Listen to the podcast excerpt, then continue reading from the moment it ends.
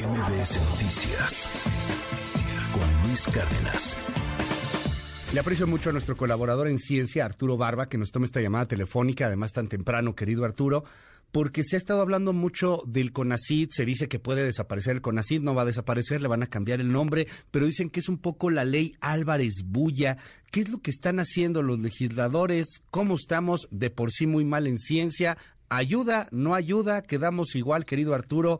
¿Qué nos dices de este cambio en la ley del CONACID? Buenos días. Luis, muy buenos días a ti y a todo el auditorio. Eh, pues mira, yo creo que es eh, positivo que se haya legislado o se haya tenido una nueva legislación. Después de 20 años, Luis, la última ley fue de 2002, así es que ya pasaron 21 años y tiene, por supuesto, cosas eh, negativas, y pero también tiene cosas positivas. Eh, hay que eh, señalar que fue son 96 artículos, eh, 20 transitorios, eh, pero hay se aprobó con 250 reservas de los diputados.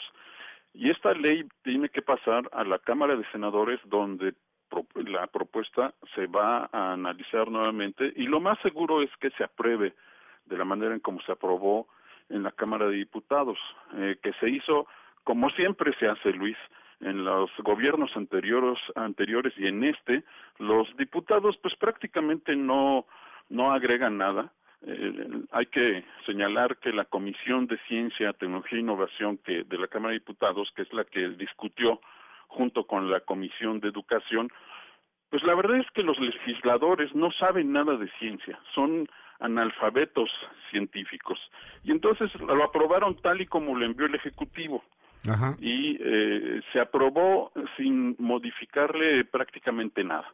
Entonces sí, eh, se podemos decir que es una ley eh, Álvarez Bulia, porque se aprobó esta propuesta del Ejecutivo, a pesar de que había por ahí otra eh, propuesta de ley del eh, diputado Romero Hicks, Juan Carlos Romero Hicks, que se dejó al margen, no se retomaron muchas de las opiniones tampoco de la comunidad científica que participó en esto que llaman el Parlamento abierto, que en realidad es solo una pantomima, Luis, se invita a la gente a hablar, a discutir, pero a la hora de la hora, a la hora de las votaciones, los diputados no toman en cuenta ninguna de las observaciones de eh, la comunidad científica y tecnológica.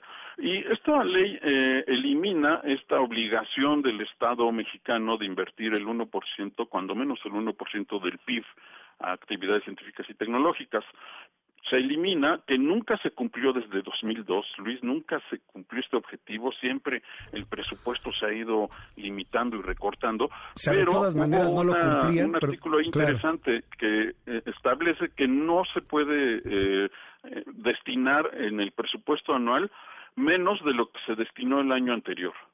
Entonces, a lo mejor un peso más, o dos pesos más, pero por lo menos es un avance, da una garantía de que no se va a recortar respecto al año anterior.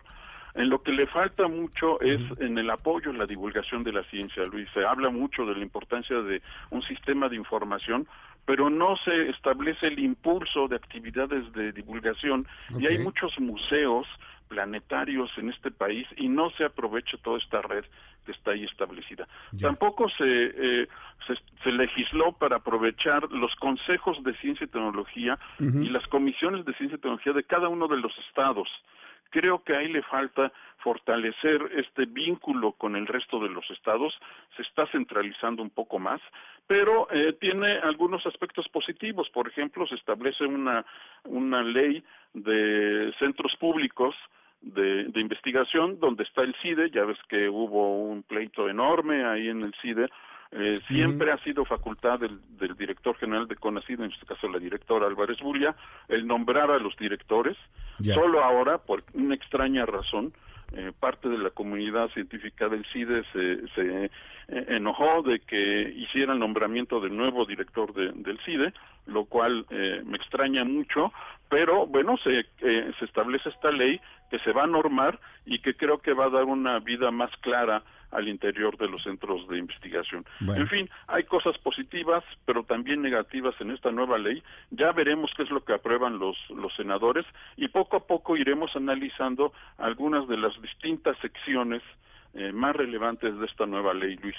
Gracias, querido Arturo. Te mando un abrazo y bueno, pues te seguimos ahí en tus redes sociales donde también hay más información. ¿En claro que es? sí, Luis. Y hay que solo hay que señalar Sí. que lo único que ocurre con el CONACYT es que se le agrega la palabra de humanidades para quedar como Consejo Nacional de Humanidades, Ciencias y Tecnologías, así en Bueno. plural. Gracias, querido Arturo. Te seguimos ahí en arroba Abanaf. Arro- arroba Banab, exacto. Hasta Gracias. luego, Luis.